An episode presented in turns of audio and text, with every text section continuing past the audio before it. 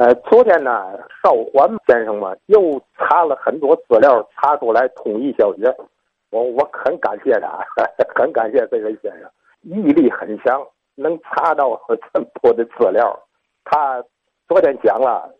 发表两篇作文的那地点呢，就是没有院子。我所讲的说有一个标准的篮球场，所以我带的这个地方。已经是十八年以后了，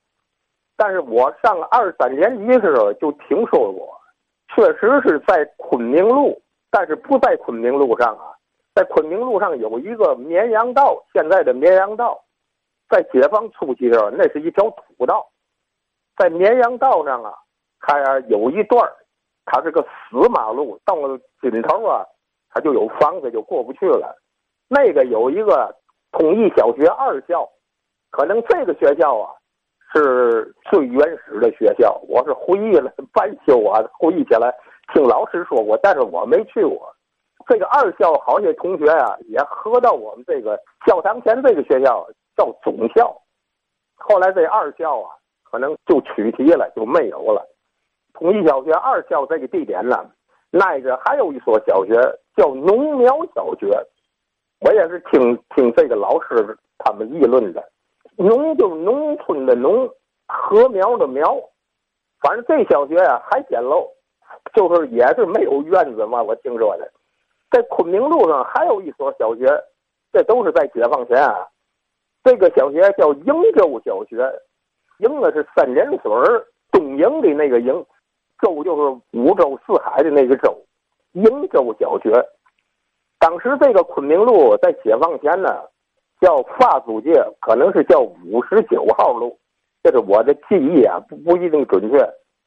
呃，邵欢这位先生啊，又提到，呃，有一个七个小英雄做特务，在好像好像是在在法汉中学这个开的这联欢会，这个确实有这个事儿。当时我们学校的时候，我也不，这可能是五零年的事儿，就在那儿，好些学校就受到受教育吧。七个小英雄做特务这学校啊，叫一区一小，他可能是在中心花园附近，离中心花园的劝场的中心花园附近不远。这七个小英雄做特务啊，他们当时上台受到奖状奖励，当时呢就成立了少先队，戴上红领巾，他们当时穿的是白上衣、白帽子、蓝裤子。对我记记忆还就回忆起来了。确实有这个事儿，我们学校呢是五三年建立的少年儿童队，开始叫少年儿童队，后来叫少年先锋队。成立这个少年先锋队以后啊，这学校就出了一一批钱，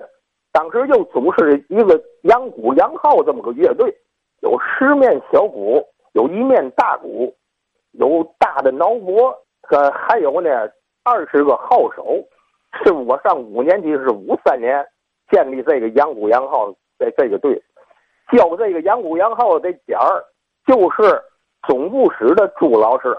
他是到外边学学来回来，还有体育老师一块儿教，这样这样这样打了这样这样这样打了这样打了这样这样这样打了这样这样打了打了真